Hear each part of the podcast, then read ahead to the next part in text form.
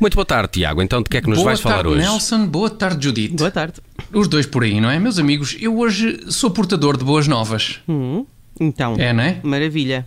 Ótima maneira de começarmos a semana. Sim, sem, exato, sem dúvida. Com boas novas e não com mais velhas, como por vezes acontece. Ou com mais novas, como é, é até frequente suceder. O, que me parece acontecer menos é eu trazer boas velhas. Bem, adiante, adiante. Que boas Não é? notícias é? que tu trazes para Ah, nós hoje? Certo, Nelson, Nelson, Judite.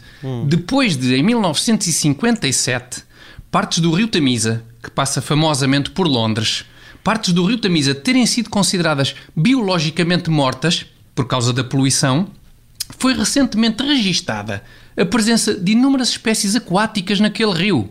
Enguias, cavalos marinhos, focas e até tubarões. Isso é espetacular. No rio Tamisa, Isso é ali em espetacular. Londres, à boca de Londres. Quer dizer que os esforços de limpeza e conservação permitiram que o famoso rio a Tamisa voltasse a ser o habitat de inúmeras espécies. Ou foi isso, e, e realmente é de assinalar o esforço feito pelos humanos para limparem o rio Tamisa, ou, ou, atenção, hipótese que reputo de muito mais plausível, digna e interessante, ou esta bicharada decidiu, de uma vez por todas, deixar de se armar em fina e, e tomar o gosto por papar lixo.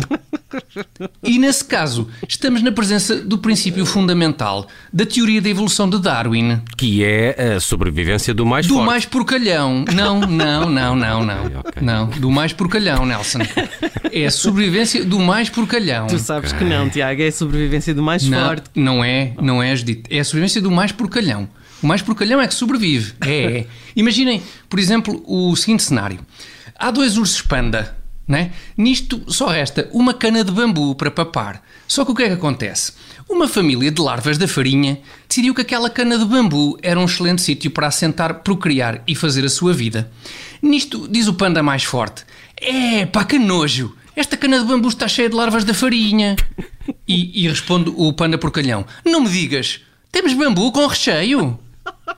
E diz o, o panda mais forte: Recheio? Tu tens noção que a larva da farinha é a larva de um besouro preto que constitui uma praga bastante vulgar, meu porcalhão?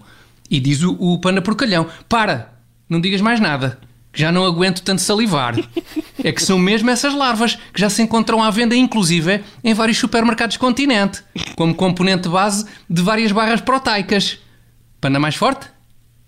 Panda mais forte? Naquele momento, o panda mais porcalhão ainda não tinha percebido, ma- mas o panda mais forte tinha falecido, entretanto, de fome. Porque era muito forte, também gastava muitas calorias e, e falece mais depressa. Portanto, eh, como podem constatar, quem sobrevive é mesmo o mais porcalhão. O Darwin, sim senhor, tem, tem o seu mérito, é pá, tudo bem, mas neste ponto equivocou-se. Lamento. Ok. Sr. eh, Darwin, mas. epá, longe de mim, Tiago, pôr em causa um comediontólogo evolucionista do teu gabarito. Certo, Mas sim. a verdade é que mesmo aqui em Lisboa temos o exemplo do Rio Tejo, não é? Nas últimas décadas foi despoluindo, eh, foi-se despoluindo o rio e agora até já reapareceram alguns golfinhos. Não, não, Nelson, não, não foi bem essa a sequência de eventos no que ao Rio Tejo e aos golfinhos diz respeito. O que provocou o desaparecimento dos golfinhos do Rio Tejo foi uma incompatibilidade de espécies. Como assim, uma incompatibilidade de espécies? Ó, dito, vamos lá ver. Aqui entre nós, que não há, pronto, não há mamíferos cetáceos marinhos a ouvirem, em princípio, o, o golfinho é um bicho é pá, que é muito vaidoso. É muito vaidoso. O golfinho é um bicho que está habituado e gosta de ser o centro de todas as atenções. Ora, quando os golfinhos do Tejo, em 1989, veem Marcelo Rebelo de Sousa a tirar-se ao rio, pensaram: o quê? Mas agora vamos ter que partilhar o Tejo com o Marcelo? Não, tenham paciência, mas não vai dar. Este rio é pequeno demais para tanto ego. Vamos, mas é pôr-nos ao fresco. Epá, e mas- foram à sua vida. Mas quer dizer, os golfinhos agora até estão de volta. Sim, mas, mas 32 anos depois, Nelson. 32 anos depois e sempre com um olho no Rio e outro no Palácio de Belém, não é? Para confirmarem se é desta que o Presidente volta a mergulhar no Tejo ou se afinal vai só pagar mais uma conta ao multibanco.